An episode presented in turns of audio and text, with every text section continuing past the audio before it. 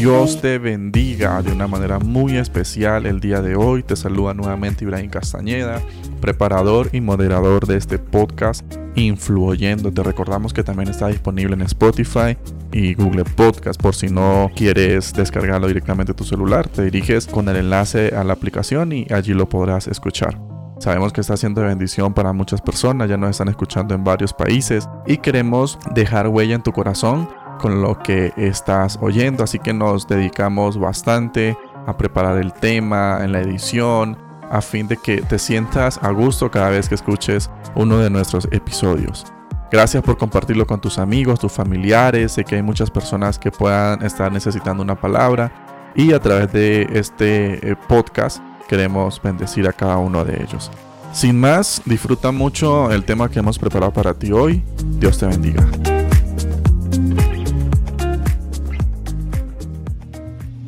Uno de los pilares de la fe cristiana es nuestra creencia con respecto al principio de todo, lo que conocemos como la creación.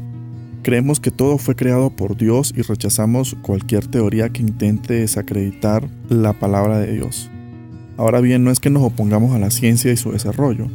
Por el contrario, creemos que todo lo que la ciencia ha alcanzado ha sido por la sabiduría que Dios ha impartido a los hombres.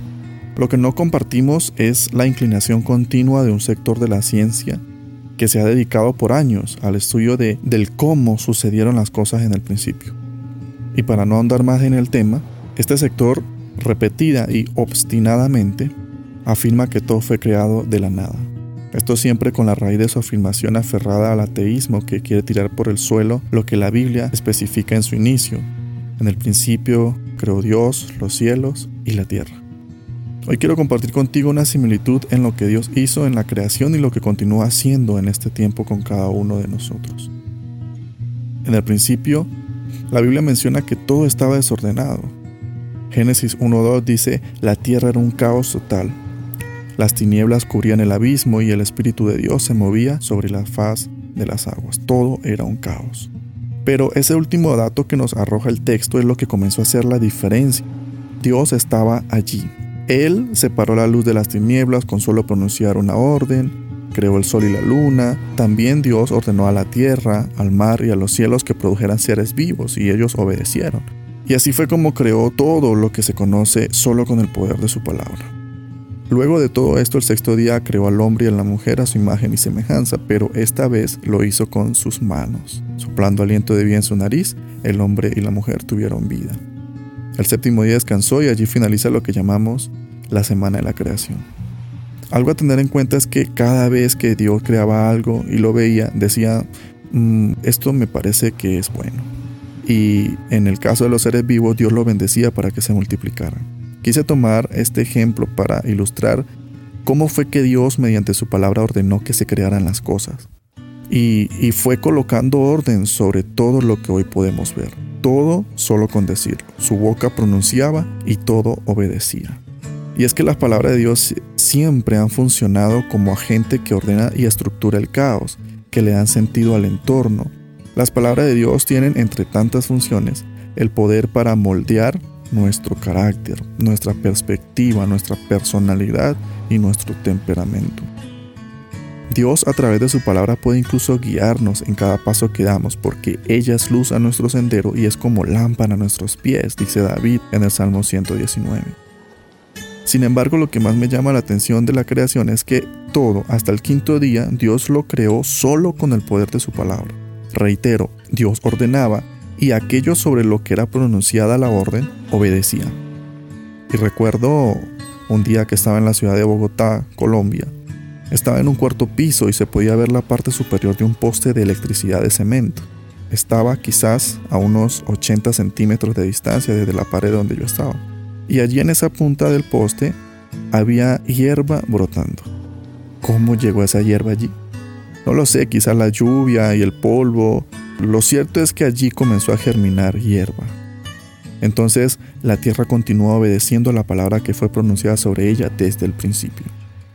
Como seres humanos es común enfrentarnos a situaciones que se tornan en caos y no le vemos solución a nada.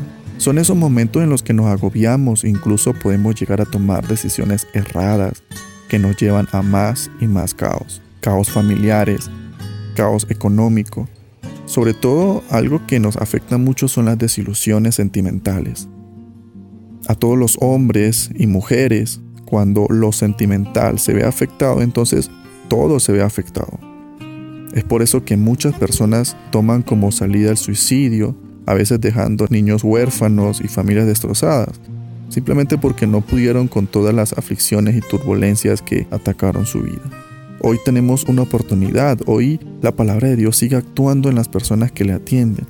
Dios continúa proyectando su palabra de amor, de consuelo, de instrucción a nuestros corazones. Muchos hemos oído en algún momento la palabra de Dios. Algunos la hemos tomado como la base de nuestra fe y nos enamoramos de ella. Y otros solo la oyen y no pasa a más de allí. Hoy Dios está hablando vida, está hablando cosas provechosas para ti y para los tuyos. A través de su voz, Dios pondrá en orden el caos que puedes estar experimentando quizás. Con su potente voz podrá detener los fuertes vientos y tempestades que atacan tu barca. Dios no solo pondrá orden y detendrá la tormenta, sino que hay bendiciones en su palabra para ti. Así como en el principio, Dios te bendecirá, te entregará promesas y le dará un propósito a tu vida.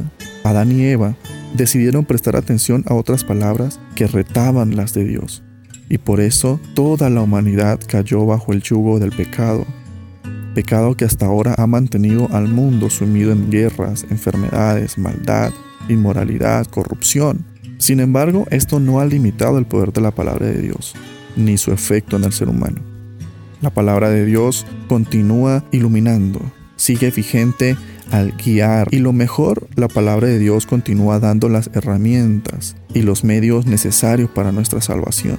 Salvación de todo aquel caos que nos rodea y que continúa profundizándose cada día más. Muchos hemos atendido a la voz de Dios y amamos su palabra y es ella la que constantemente nos ayuda a ser mejores ciudadanos, padres amorosos, amigos leales, en fin, la palabra de Dios nos sigue moldeando para hacer lo que Él desea. Hoy puedes tomar una decisión. Continuarás tu vida actual de la misma manera, aun cuando no encuentres solución por tu propio esfuerzo, o te atreverás a escuchar atentamente la palabra de Dios y que sea Él quien ponga orden a tu vida. Bendiciones.